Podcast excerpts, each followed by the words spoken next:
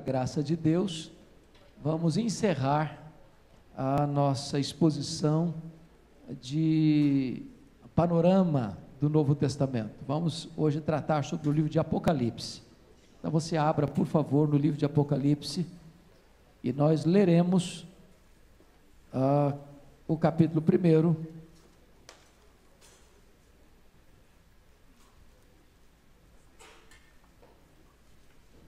Versos de 1 a 3. Apocalipse, capítulo 1, versos de 1 a 3.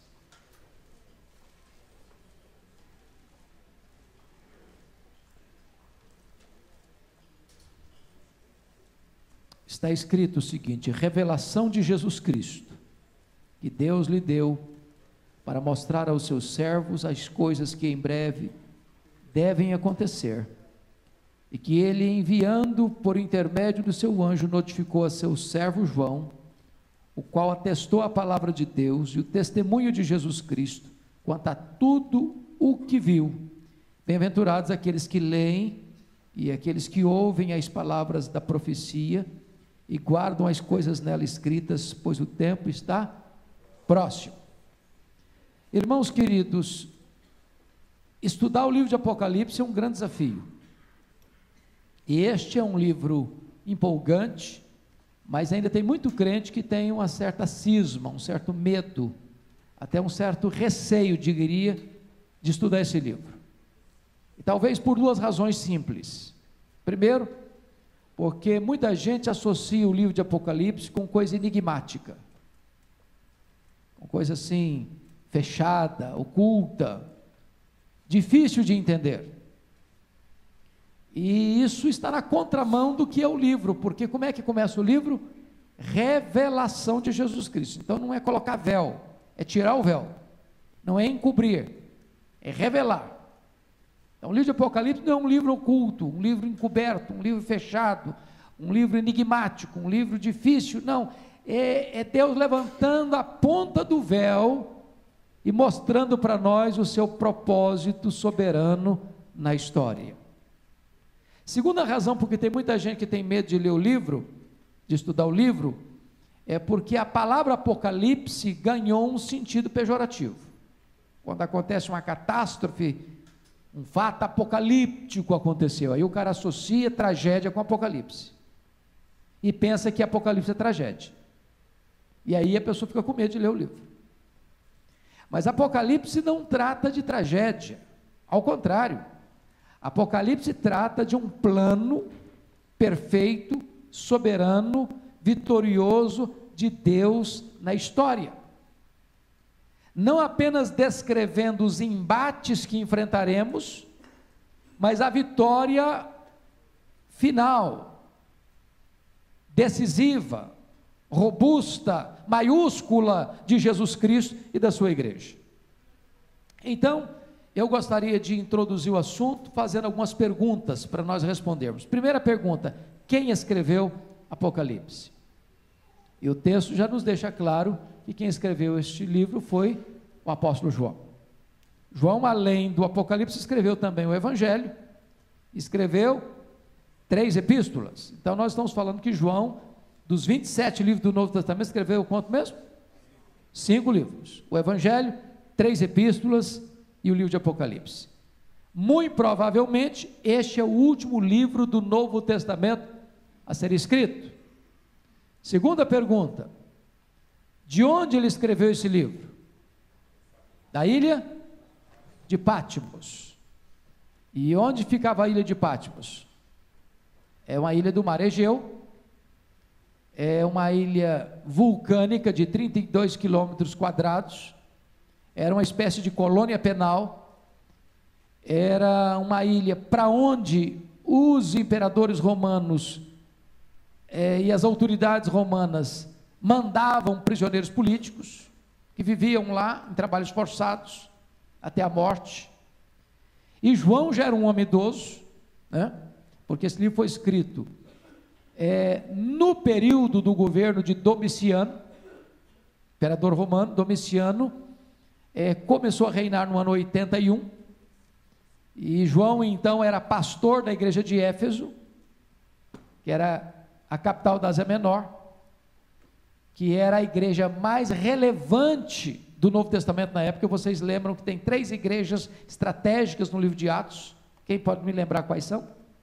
Quais são as igrejas, três igrejas estratégicas de Atos? Jerusalém.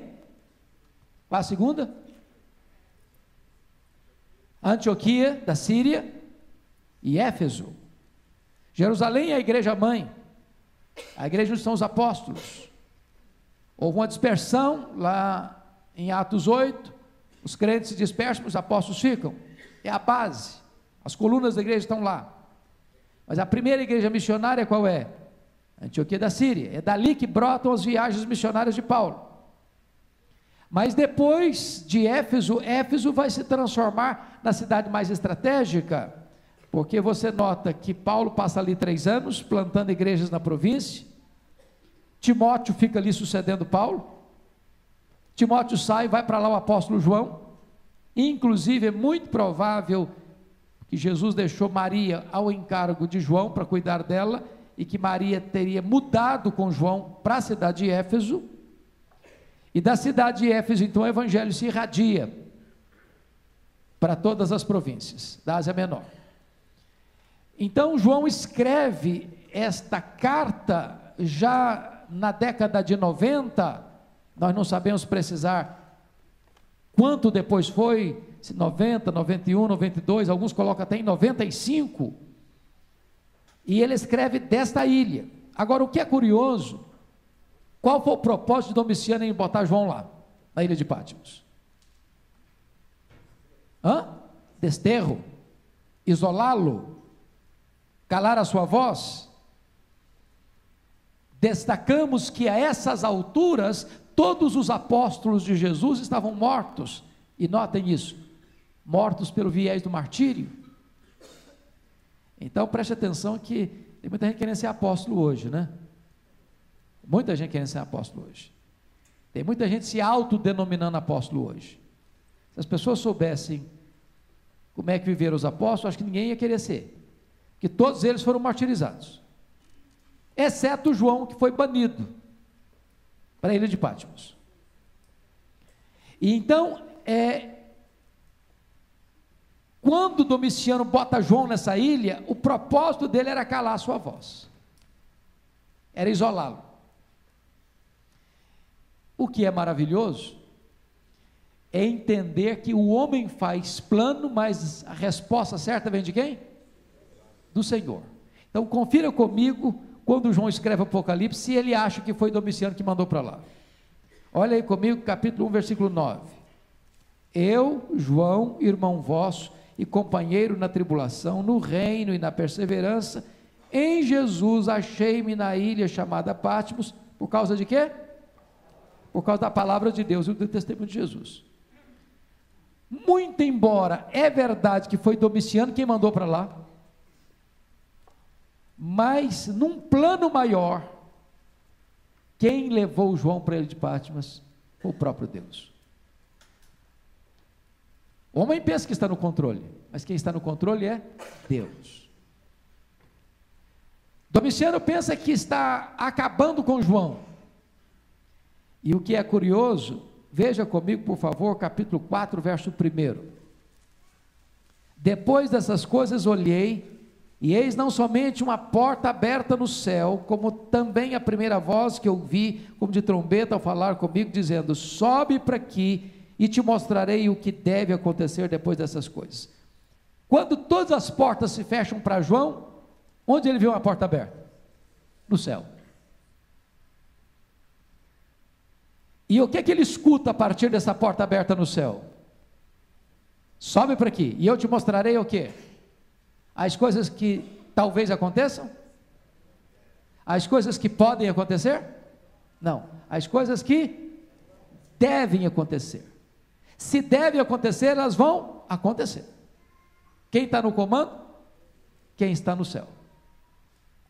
O trono do céu é que manda nos tronos da terra.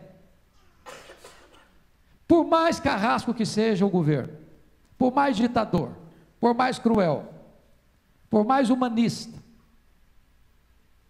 por mais que ele não acredite em Deus, todos Eu vou falar uma frase muito dura aqui. Todos, inclusive o diabo, está a serviço de Deus. O diabo não tem poder de agir fora do plano de Deus, fora da permissão de Deus. Até quando ele age com a sua malignidade, ele tem que cumprir os projetos de Deus. Nós não estamos servindo uma divindade pequena, nós estamos servindo um único Deus vivo e verdadeiro que tem as rédeas da história em suas poderosas mãos. E nenhum livro da Bíblia relata isso com mais eloquência para nós do que o livro de Apocalipse. Para quem ele escreveu esse livro? Olha o que está escrito, comigo no capítulo 1, versículo de número 11. O que vês, escreve em livro e manda para onde? As sete igrejas. Agora, o livro de Apocalipse, meus irmãos, é um livro muito simbólico. Usa-se figuras, muitas figuras. E uma das razões, talvez, de tantas simbologias era para proteger a igreja num mundo de tanta perseguição, porque os símbolos são entendidos por uns e não entendidos por outros. É como parábolas, né? Para que Jesus contou parábola? Foi uma janela aberta para os salvos e uma janela fechada para os incrédulos. O cara escuta, mas não entende. Então, eu pergunto a vocês: quantas igrejas tinham na Ásia? Tinham só sete? Não, não tinham só sete igrejas. Além das que estão registradas aqui, o Novo Testamento faz menção de mais duas, pelo menos. Quais? Quais? Colossos e Herápolis. Então, quando João usa sete igrejas, os estudiosos querem entender que este livro é um livro não só enviado para aquelas igrejas históricas específicas, mas é um livro enviado para a igreja universal, para toda a igreja de Cristo, em todo o tempo, em toda a geografia. Muito bem. Dito isto, dito isto, perguntamos: por que João escreveu esse livro? Qual era o contexto histórico em que a igreja estava vivendo? Um contexto de implacável perseguição, desde 64. Nós já estamos falando posterior ao ano 81, quando Domiciano assumiu o governo. Certo? Então notem isso comigo a igreja massacrada, a igreja perseguida, a igreja torturada, a igreja martirizada. E quando você está passando por um cerco, por um entrincheiramento, por um emparedamento do inimigo, seu coração é levado a temer o futuro. Verdade ou não? Sim. O que é que Deus faz? Mostra para a igreja sofrida e perseguida que Ele está no trono, que as rédeas estão nas suas mãos, que a história não está sem controle, que ele está conduzindo a história para uma consumação. Vamos entender uma coisa importante aqui. Há três visões da história. A primeira dela é a visão existencialista, do desespero. A história é um caminhão sem freio ladeira abaixo. É desastre. A segunda visão da história é a visão grega. A história é cíclica. Então, está dando volta que foi ontem, está sendo hoje, está sendo hoje, vai ser amanhã, que vai ser amanhã, foi o que foi ontem, está dando volta. Só que a visão cíclica da história não é a visão bíblica da história. Não é a visão bíblica da história. Embora, lá no livro de Eclesiastes, quando o camarada escreveu, estava vivendo uma crise existencial, ele dá uma pincelada nisso, passando a ideia de que a história é cíclica. Mas não é. A história, do ponto de vista cristão, ela é teleológica. O que significa isso? teleológica. Vem de telos, fim, propósito. A história caminha para um fim, a história caminha para uma consumação, a história caminha para uma consumação onde a vitória é de Cristo e da sua igreja. Como é que termina o livro de Apocalipse? O anticristo é lançado no lago do fogo, falso profeta é lançado no lago do fogo, o diabo é lançado no lago do fogo, a morte é lançada no lago do fogo, todo aquele cujo nome não está escrito no livro da vida, ou seja, os ímpios, vão ser lançados no lago do fogo. E quem é que reina eternamente? Cristo e a sua igreja. Então, o livro de Apocalipse tem uma visão realista e para nós otimista da história, porque o nosso Cristo está com o livro selado com sete selos nas mãos e ele é o único digno para abrir o livro e desatar-lhe os selos. Então, esse livro foi escrito para encorajar a igreja. Para encorajar a igreja. Pois bem, pergunto a vocês: como é que se interpreta esse livro? Como é que se interpreta esse livro? Tem três maneiras de interpretar o livro usadas na história. A primeira análise é o que chamamos de interpretação preterista.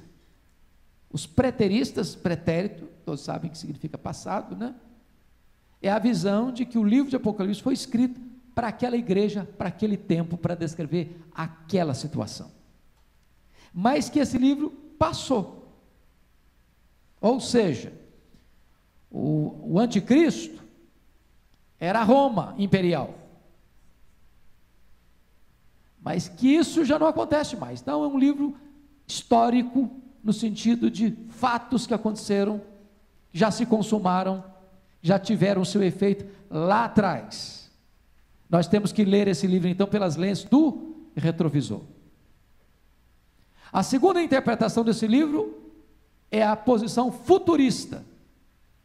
Hoje, talvez a maioria dos crentes ah, ligado a um pré-milenismo dispensacionalista olha o Apocalipse dessa maneira. Então a ideia é a seguinte: capítulo 1, 2 e 3 é para agora, a partir do 4 é para o fim. Então esse livro é um livro para o futuro, não é um livro para hoje. Qual é a visão que nós entendemos e aceitamos? É a interpretação histórica. Como assim? Este livro foi escrito para a igreja primitiva que estava massacrada e sendo torturada? Sim, claro, era um livro oportuno para eles.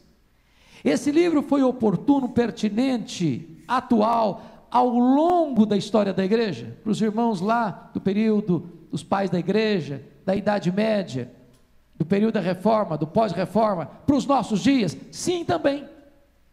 Sim, também. E é por isso que nós vamos entender que a melhor perspectiva de interpretar esse livro é de uma visão histórica progressiva. À medida que você vai avançando para o fim, o livro vai ficando mais claro, a luz vai aumentando, as cortinas vão se abrindo mais, o entendimento vai ficando mais pleno para entender esse livro. Quais são as correntes de interpretação? Bom, nós temos quatro correntes de interpretação do livro de Apocalipse. E é importante você entender isso, porque isso é um pressuposto hermenêutico. Dependendo da linha que você vai seguir, você vai chegar à conclusão A. Se você seguir a linha de uma interpretação, você vai chegar a uma conclusão B. Então eu vou lhes dar as quatro correntes e vamos optar por uma para nós entendermos a exposição do livro. Primeira a posição, a corrente de interpretação, nós chamaríamos de pós-milenismo. Pós-milenismo. O milênio está descrito no Apocalipse 20, certo? Lá está descrito o milênio. O pós-milenismo não acredita no milênio literal, de mil anos, literal sobre a Terra. O pós-milenismo, ele, ele foi forte na igreja durante um grande período, no período até Agostinho de Hipona, que começa basicamente o amilenismo, e muito forte na história da igreja nos séculos 17 e 18, e do 19 também. Para vocês terem uma ideia, os grandes teólogos presbiterianos, que nós chamamos do período áureo da teologia clássica, eram pós-milenistas. Eu cito, por exemplo, Jonathan Edwards. Eu cito, por exemplo, Charles Hodge, Benjamin Warfield. Por quê? Se você pega os, o nosso o, o, inário que nós cantamos, os grandes hinos missiológicos que nós temos são pós-milenistas. Qual era a crença? Qual era a ideia dos pós-milenistas?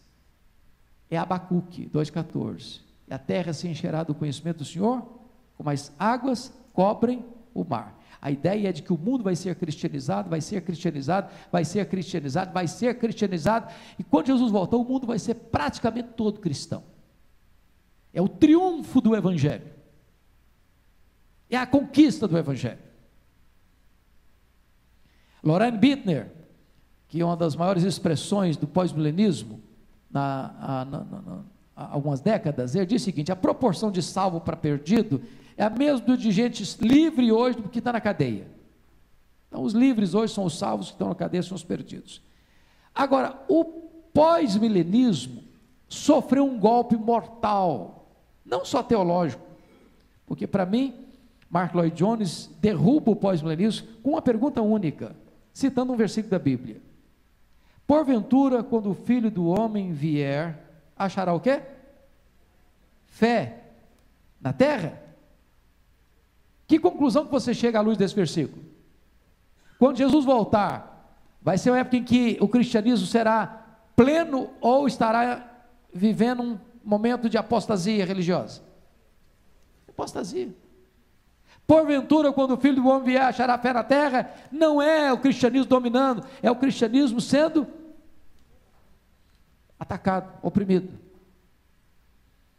Mas, irmãos, nós temos que entender o homem à luz do seu contexto.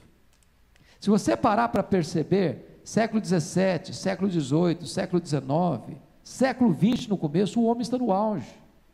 A ciência cresce, a filosofia cresce, as conquistas crescem, tudo cresce. O humanismo está dominando. O humanismo está dominando o mundo.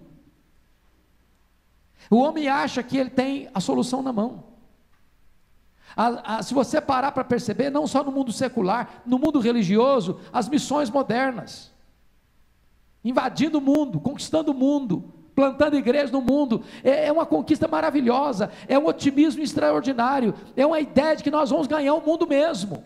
Se você parar para perceber as seitas que vão surgindo, os mormons, os santos dos últimos dias, o adventismo do sétimo dia, também, aí Jesus vai voltar, marcou a vinda, vai voltar, vai voltar, vai voltar, não voltou, mudaram muita coisa lá, ah, não, erramos, na, na, erramos no local, mas não erramos na data.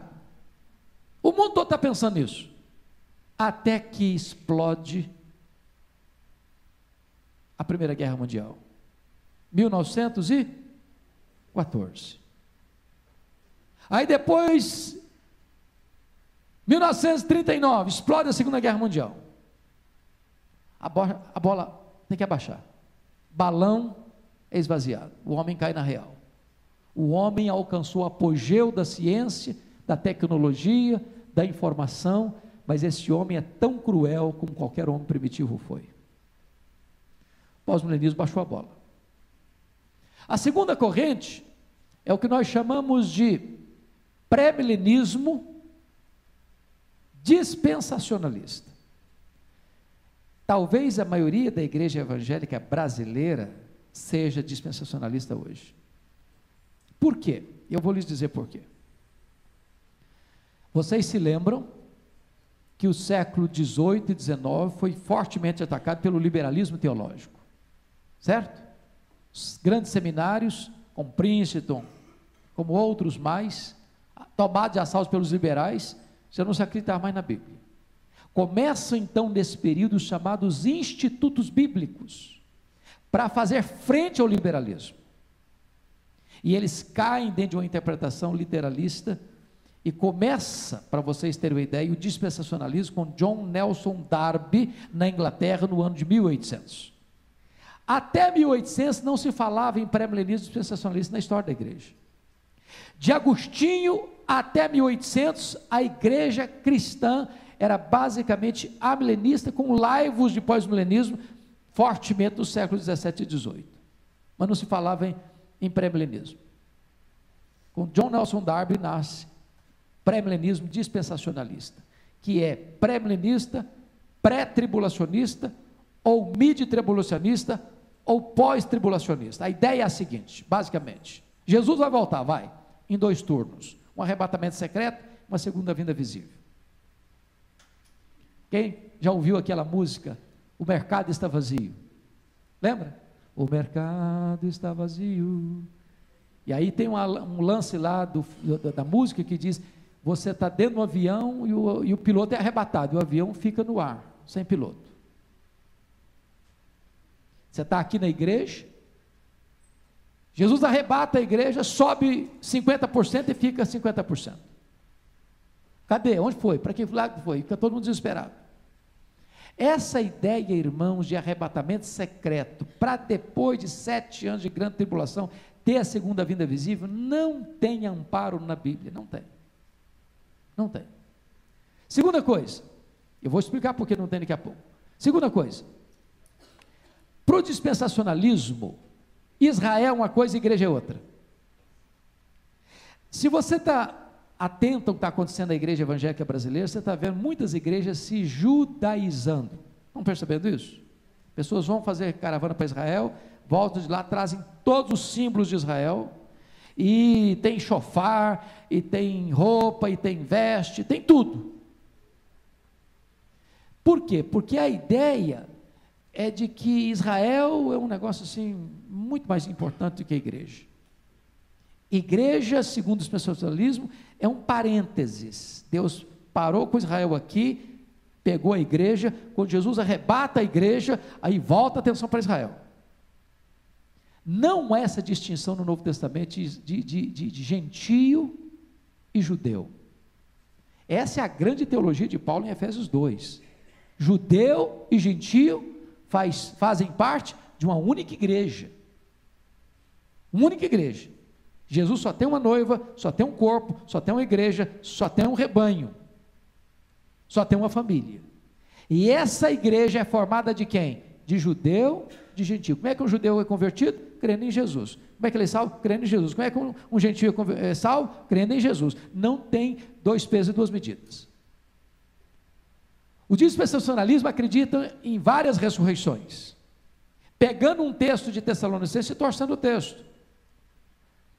Quando Jesus voltar, diz eles, os mortos em Cristo ressuscitarão primeiro. Está vendo aí? Vai ter a primeira ressurreição de crente, depois a ressurreição no final, para o dia do juízo. Não é isso que o texto está dizendo. Os mortos em Cristo ressuscitarão primeiro, depois nós, os vivos, os que ficarmos, seremos transformados e arrebatados para encontrar o Senhor Jesus nos ares. Primeiro em relação a quem? Aos mortos não crentes? Não. Primeiro em relação aos vivos. O que o texto está dizendo é o seguinte: quando Jesus voltar, dois fatos vão acontecer. Primeiro, os mortos vão ressuscitar. Segundo, os vivos serão transformados e arrebatados. O que o texto está dizendo é o seguinte: os mortos terão preferência em ordem em relação aos vivos.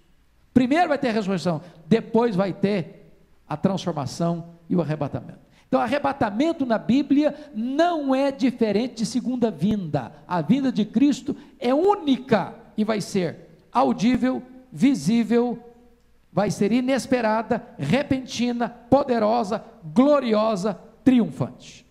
Triunfante. Terceira interpretação é o pré-milenismo histórico.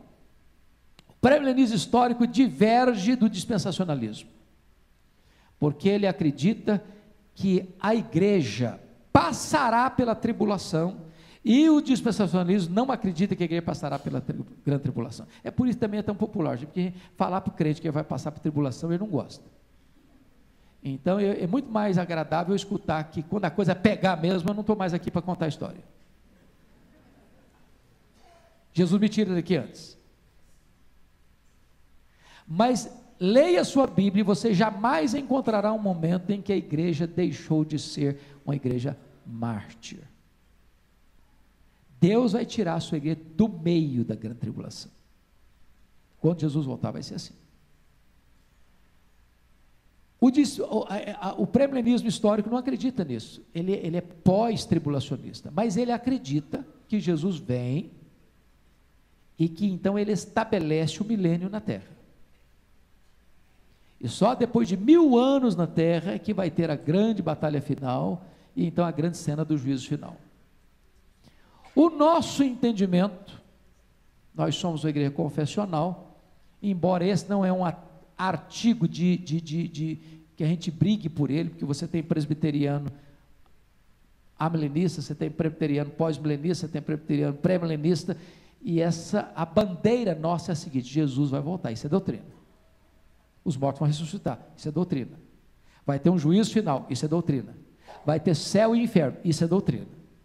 Não mexe nisso. Agora, se é premilenista ou amilenista, tem, tem espaço, de certa forma, para que a pessoa seja. Embora nossa confissão de fé, e nós subscrevemos a nossa confissão de fé, ela é amilenista. E eu estou convencido, eu fui pré-milenista, dispensacionalista muitos anos, e um livro que Deus usou para abrir meus olhos sobre esse assunto, e eu recomendo esse livro, para mim é a melhor obra sobre escatologia que nós temos na língua portuguesa, é A Bíblia e o Futuro, de Anton Huckman. É, é, Huckman eu vou soletrar, H-O-E-Q-M-A.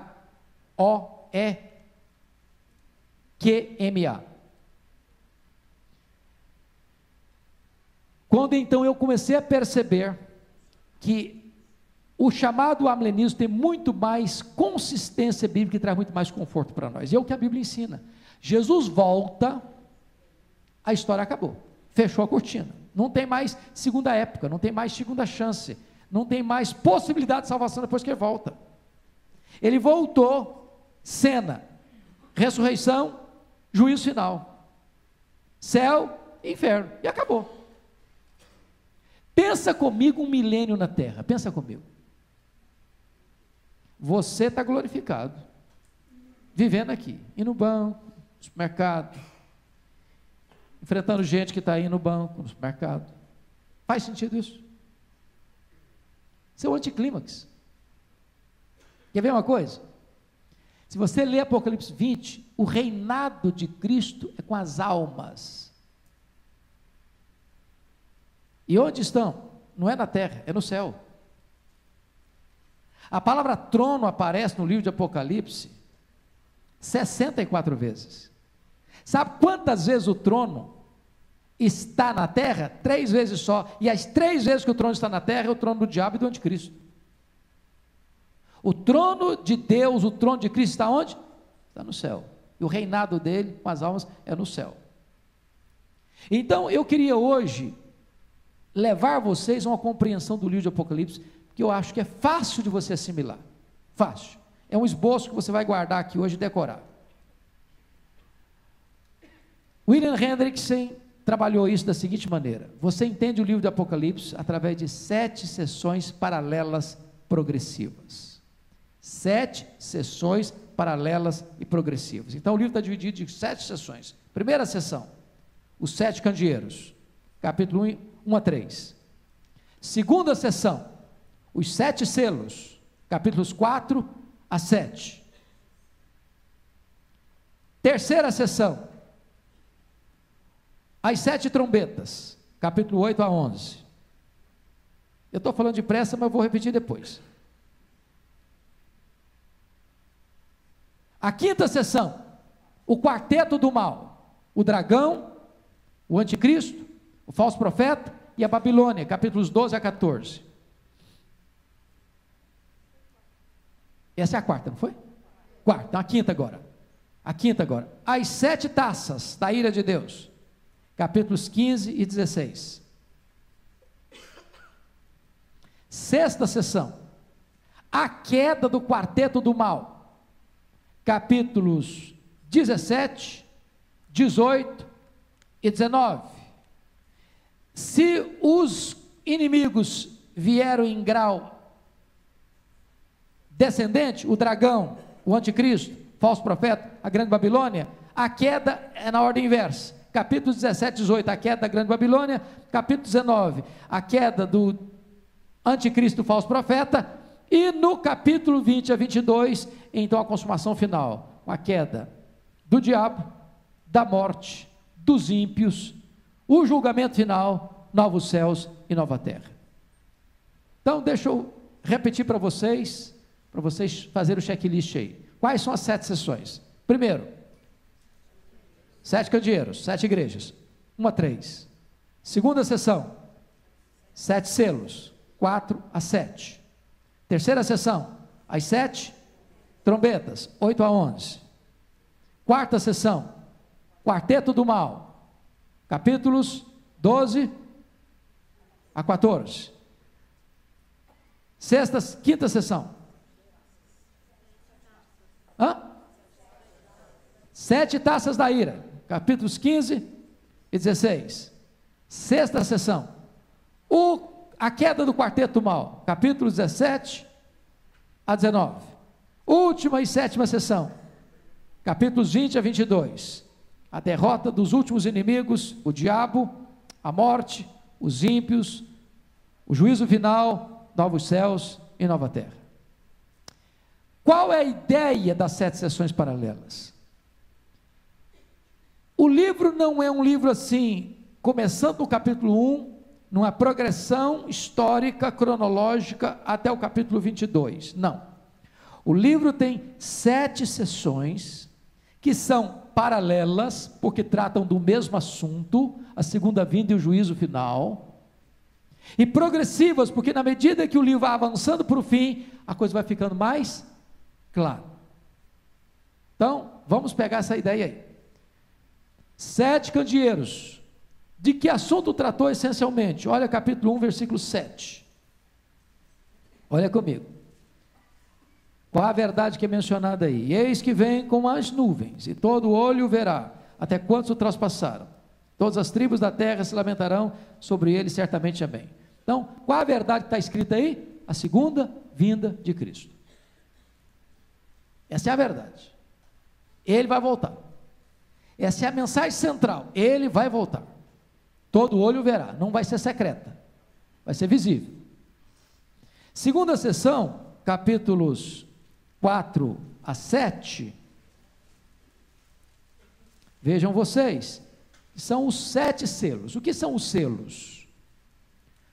Lembra lá do livro, do capítulo 5?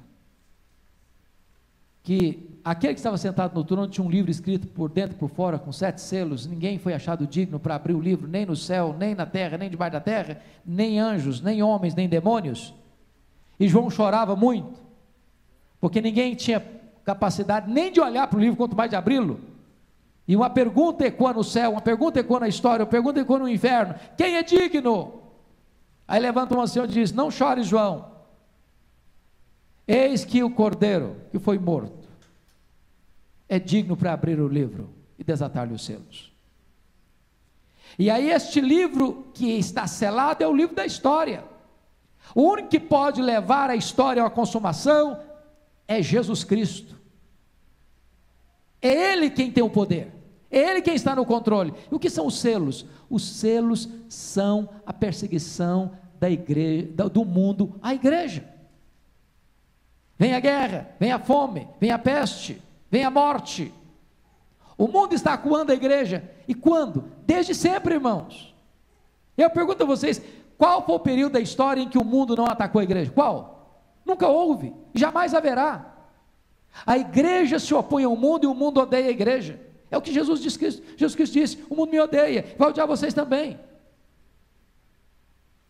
Mas qual a verdade central aí dos sete selos? Confira comigo capítulo 6, versículos 12 a 17. Vi quando o cordeiro abriu o sexto selo e sobreveio grande terremoto. O sol se tornou negro como saco de crina, a lua toda como sangue. As estrelas do céu caíram por terra como figueiras, quando abalada por vento forte, deixa cair os seus figos verdes. E eu pergunto a vocês: quando se dará esse fenômeno do sol se tornar como saco de crina e a lua como sangue? Quando? Você quer conferir isso comigo? Abra lá em Apocalipse, Mateus 24.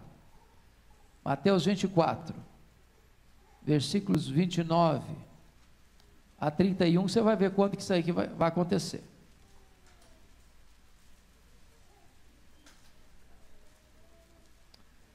Verso 29, Mateus 24, 29. Logo em seguida a tribulação daqueles dias, o sol escurecerá, a lua não dará a sua claridade, as estrelas cairão do firmamento, os poderes do céu serão abalados. Então, preste atenção na palavra de ligação, então aparecerá no céu o sinal do Filho do Homem. Então, quando vai acontecer isso aqui? Na segunda vinda de Cristo. Note que você está saindo dos sete candeeiros, entrando nos sete selos, e a mesma verdade de um sete é repetida aqui no capítulo 6, versículo 12. Esse dia vai ser um dia tão terrível, no capítulo 6, versículo uh, de número 15, que os reis, os grandes, os comandantes, os ricos, os poderosos, e todo escravo e todo livre, se esconderam nas cavernas e nos penhascos dos montes e disseram aos montes e aos rochedos: Caí sobre nós, escondei-nos da face daquele que se assenta no trono e da ira do cordeiro, porque chegou o grande dia da ira deles. E quem é que pode suster-se? A ideia é a seguinte aqui: ele descreve todo tipo de gente aí, dos poderosos aos escravos, não escapa ninguém. Estão com medo de quê aqui? Não é da morte. Eles não estão com medo da morte, estão querendo a morte. Estão com medo é de enfrentar a ira de Deus, o julgamento de Deus, o tribunal de Deus, que é inescapável. É uma descrição da segunda vinda. Aí vem dos capítulos uh, 8 a 11, as sete trombetas. O que são as trombetas, irmãos?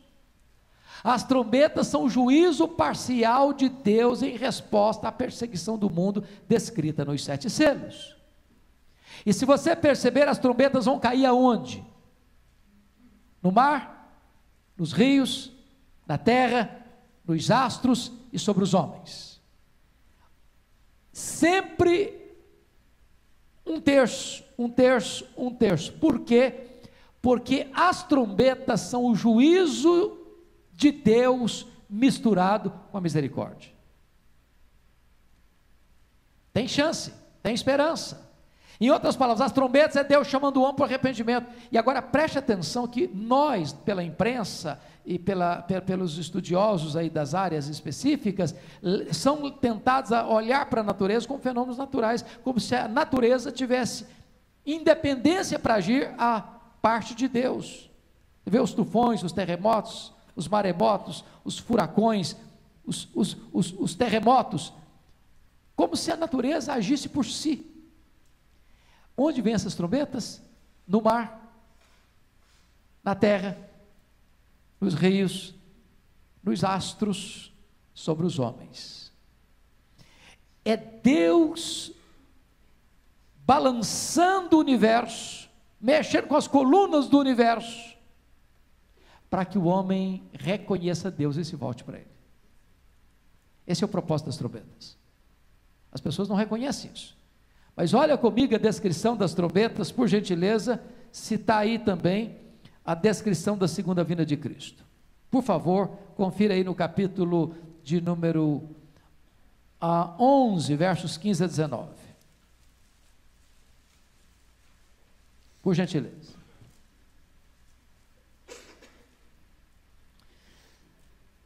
O sétimo anjo tocou a trombeta, e houve no céu grandes vozes dizendo: O reino do mundo se tornou de nosso Senhor e do seu Cristo, e ele reinará pelos séculos dos séculos. A grande pergunta é: quando é que o reino do mundo se tornará do Senhor e do seu Cristo? Quando na história?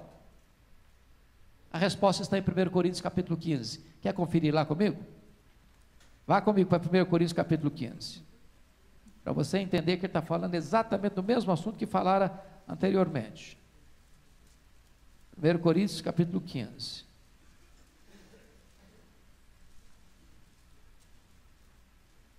Versículo 23. Aliás, versículo 24. Não, 20, 23 mesmo. Cada um, porém, pela sua própria ordem, Cristo as primícias, depois os que são de Cristo na sua vinda. E então, preste atenção, a conexão de novo. E então virá o fim quando ele entregar o reino ao Deus e Pai, quando houver destruído todo principado, bem como toda potestade e poder, porque convém que ele reine até que haja posto todos os inimigos debaixo dos seus pés. Se você perceber, ele está descrevendo a mesma cena da segunda vinda de Cristo. Então a sessão é outra. Nós estamos falando agora das sete trombetas. E volta a enfatizar a mesma verdade central: Jesus voltando. Depois você tem o quarteto do mal, capítulos 12 a 14. Capítulo 12 é o dragão, o dragão é um símbolo do diabo. No capítulo 13, a besta que surge do mar, que é o anticristo. Depois a besta que surge da terra, que é o falso profeta. E no capítulo 14, a grande Babilônia. Então você nota o seguinte: que a igreja é uma igreja mártir. Mártir, sempre foi. A igreja está em oposição ao mundo, ao diabo. e aos seus agentes. Sempre esteve. E é muito importante que você entenda isso, irmão. A amizade do mundo é pior do que a espada do mundo. Não tem nada mais perigoso para a igreja que a amizade do mundo. E você vai ver como é que a igreja vence o mundo. Confira comigo aí como é que a igreja vence o mundo. Capítulo 12, versículo 11. Você pode ler comigo esse versículo? Eles, pois, o venceram por causa do sangue do Cordeiro, por causa da palavra do testemunho que deram, e mesmo em face da morte, não amar a própria vida. Preste atenção nisso. O propósito do diabo nunca foi matar um crente. Isso não é vitória para ele, isso é derrota para ele. Qual o propósito do diabo com um crente? É levá-lo à apostasia, é levá-lo a negar sua fé, a levá-lo a retroceder. Então, como é que os crentes vencem o diabo e os seus agentes? Pelo sangue do cordeiro, pela palavra do testemunho. A palavra testemunho no grego é martiria, de onde vem mártir. Porque em face da morte, não amaram a sua própria vida. Trocando em miúdos.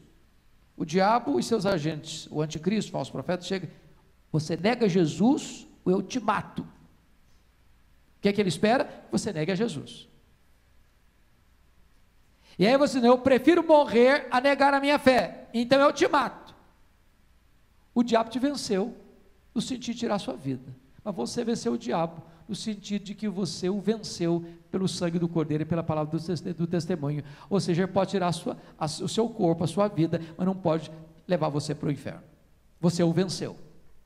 Porque em face da morte, você não teve medo e continuou professando o nome de Jesus. A maior vitória de um crente é exatamente essa. É por isso que Jesus diz: você não tem que temer aquele que mata o corpo. Você tem que temer aquele que tanto faz, leva, joga no, no inferno, o corpo com a alma também. Então a igreja Marte é a igreja que vence o diabo. De que maneira? Pelo sangue do Cordeiro. Você está coberto pelo sangue do Cordeiro, o diabo não pode destruir você, no sentido de condenar você a uma perdição eterna. E você o vence, porque você prefere morrer pela sua fé do que apostatar da sua fé. Qual é a ênfase dessa sessão? Confira comigo no capítulo 14, versículo 20.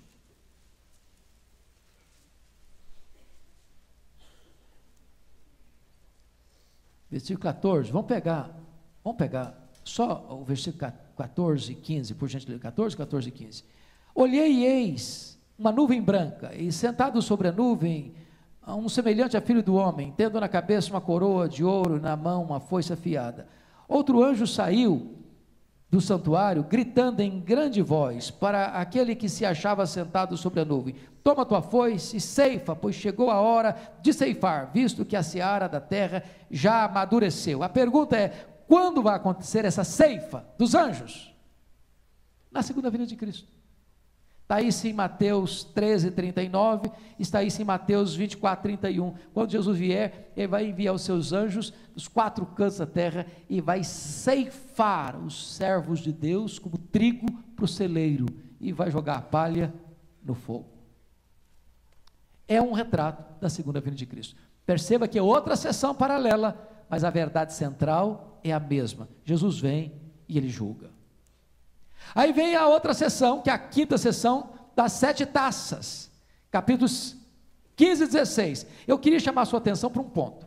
Qual o paralelo entre as trombetas e as taças? Porque se você ler aí atentamente, tanto as trombetas quanto as taças acontecem nos mesmos lugares: no mar, nos rios, na terra, nos astros, sobre os homens. A diferença entre as trombetas e as taças é que as trombetas vêm um terço, um terço, um terço, um terço, ou seja, o juízo está misturado com a misericórdia. As taças não. As taças é a consumação da cólera de Deus. Não tem mais misericórdia, porque as taças estão descrevendo o grande momento do juízo. Lá não tem mais chance. Naquele dia não dá mais para preparar. Naquele dia não dá mais para comprar azeite. Naquele dia não dá mais para buscar é, é, veste nupcial. Ou você está preparado, ou não está. Vocês estão percebendo qual é a diferença? Qual é a descrição que a Bíblia faz desse dia? Olha comigo, por gentileza, capítulo 16. Capítulo 16, versículo 20. Todas as ilhas fugiram e os montes não foram machados. Você vai exatamente ver isso no livro de Apocalipse, capítulo 20, versículo 11. Na cena do juízo final da segunda vida, as ilhas fogem. É como que, a, a, o, é uma linguagem figurada, é claro, é, é, é, é como se o, o, a própria natureza está perplexa e chocada com a glória, com a majestade daquele que vai se assentar no trono para julgar. É uma cena do juízo final. A penúltima sessão paralela é a queda do quarteto do mal, capítulo 17, 18 e 19. Como eu disse para vocês, no capítulo 17, 18, ele tá, faz uma descrição da queda da Babilônia. E que é a Babilônia? Babilônia é um sistema religioso, político e econômico posto no maligno, sem os valores de Deus. Agora, hoje é tão, é, é, é, parece que fica mais claro entender isso, fica não? Como é que está o sistema político no mundo hoje, irmãos? Vamos dizer, você tem ditaduras radicais, como a Coreia do Norte, onde o imperador é louco, mas é um deus para eles. Eu estava falando com um pastor sul-coreano, pregando essa semana lá em Guarapari, e ele é sul-coreano, é de lá e vai lá todo ano. E ele disse que o tio do, do camarada agora lá do Coreia do Norte, que foi morto pelo próprio sobrinho, né? Sabe por que, que ele morreu? Porque numa das falas dele,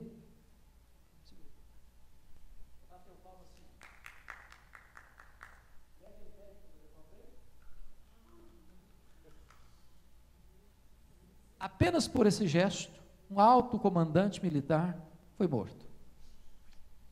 Porque ele exige ser reconhecido como um Deus. Eu não sei se você já assistiu alguma reportagem há pouco tempo, HBO fez um documentário de um cidadão infiltrado, e na verdade se converteu ao regime deles lá, e todo dia, não é uma vez por semana, não, todo dia, a aula da criancinha começa, quem te deu isso, quem te deu aquilo, quem te deu aquilo, nosso, nosso líder, nosso líder, nosso líder. Então é um, é um, é um, é uma, é um, é um endeusamento.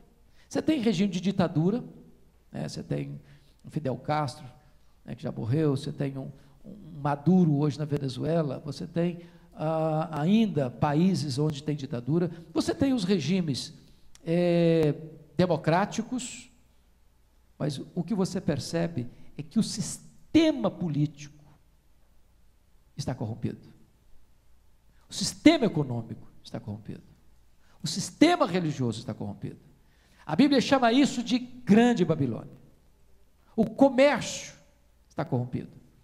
Então, eu encorajaria você a ler o capítulo 17 e 18 numa sentada só, para você entender esse mecanismo que a Bíblia chama de grande Babilônia, que é a religião prostituída, é o comércio prostituído, é a política prostituída, é a economia prostituída, é todo o sistema prostituído. E quando Jesus Cristo vier, ele bota tudo isso para baixo. Você entra em colapso. Quem é o anticristo? Essa é uma figura complicadíssima de entender, porque a, a, alguns pensam que é uma entidade, pensam que é um sistema. A Bíblia diz que é um homem, cujo símbolo dele é meia, meia, meia. E há muitas ideias do que seja o anticristo. Né? Nero foi chamado desse número. É, lá no passado, outros personagens também o foram. Os reformadores e os teólogos de, de Westminster, que escreveram a nossa confissão de fé, estavam 100% seguros de que o anticristo é o Papa. Está escrito isso na confissão de fé. E o Papa tem todo o perfil no sentido de encaixe, porque ele usurpa o lugar do Pai, ele usurpa o lugar do Filho, ele usurpa o lugar do Espírito Santo. Mas, mas, dá-nos a entender que esse anticristo vai ser um grande líder político. Político. Porque a terra toda vai se sujeitar a ele. Você quer ver uma coisa? Dá uma olhadinha comigo lá no Apocalipse capítulo 13. E eu estou achando que eu não vou conseguir terminar essa aula hoje. E se vocês me permitirem, e o Arival também, e o meu presbítero aqui também, é, eu volto domingo que vem, no outro domingo, porque eu não queria passar assim igual gato em cima de brasa nesse livro. Mas dá uma olhadinha lá no capítulo 15, para você ter uma ideia de quão, de quão extenso vai ser o governo dele. 13, 13, capítulo 13, versículos 7 e 8. Você pode ler comigo? 13, 7 e 8. Depois nós vamos para lá. Foi lhe dado também que pelejasse contra os santos e os vencesse. Deu-se-lhe ainda autoridade sobre cada tribo, povo, língua e nação. E adorá-la-ão todos os que habitam sobre a terra, aqueles cujos nomes não foram escritos no livro da vida do Cordeiro, que foi morto desde a fundação do mundo. Então você percebe que a adoração do anticristo não vai ser regionalizada, vai ser universal. Com a única exceção. Qual é a exceção? Aqueles cujos nomes estão escritos no livro da vida. Ao mesmo tempo que a cena é terrível, há por outro lado uma segurança inabalável. Porque a ideia é essa mesmo. Ou você me adora, ou eu te mato. Foi-lhe dado que pelejasse contra os santos e os vencesse. Como é que o anticristo vence um crente? Matando-o. Como é que um crente vence o anticristo? Morrendo pela sua fé. Parece paradoxal, mas não é não. Não é não. Então note isso, irmãos. Note isso que é, estes agentes do mal que parece que estão no auge do seu poder, eles serão destruídos. Não é com aquela ideia de dispensacionalista que vai ter um exército lá em Israel, que aqui naquele campo lá do Armagedon, na Galileia, então vai ter um exército lá de cá, outro exército lá de lá, e aí o negócio pega e pá, e bate para lá, para cá. A Bíblia diz que a única arma que vai ser acionada nesse dia, nessa batalha, vai ser a espada afiada que sai da boca de Jesus Cristo. E Daniel diz que, e Paulo repete isso, Paulo diz isso em 2 Tessalonicenses capítulo 2, que o, o anticristo será morto de que maneira? Pelo sopro da boca de Cristo. É o juízo dele, é a manifestação dele. É na segunda vida dele. Não, seja, ele não vai ser morto por um exército com armas, seja ela bomba de hidrogênio, bomba atômica, ou canhão ou fuzil, não. Ele vai ser destruído por um poder sobrenatural, o poder do próprio Senhor Jesus na manifestação da sua vinda. Quem pode ler para mim aí 2 Tessalonicenses capítulo 2, versículo 8? 2 Tessalonicenses 2, 8.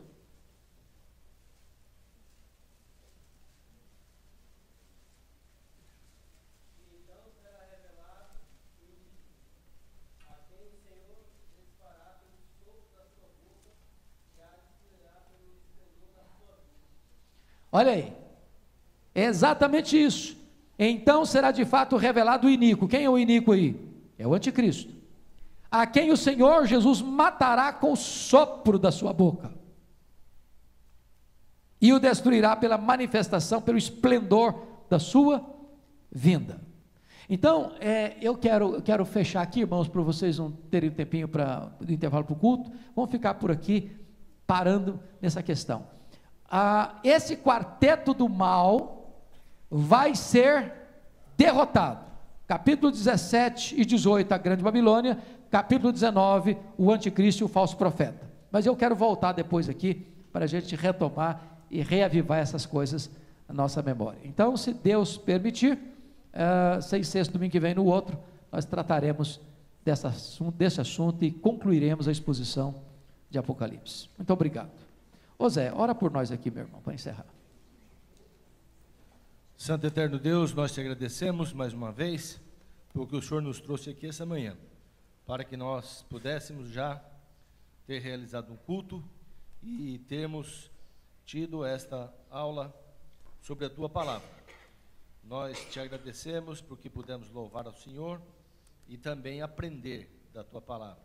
E que tudo que nós aprendemos aqui sirva de lição para as nossas vidas. Que nós fiquemos cada vez mais com o coração tranquilo, porque nós somos do Senhor. Dá-nos um bom dia na tua presença e um bom culto agora também, às 11 horas. Que tudo seja feito aqui para a tua honra e para a tua glória. É no nome de Jesus que nós oramos e agradecemos. Amém.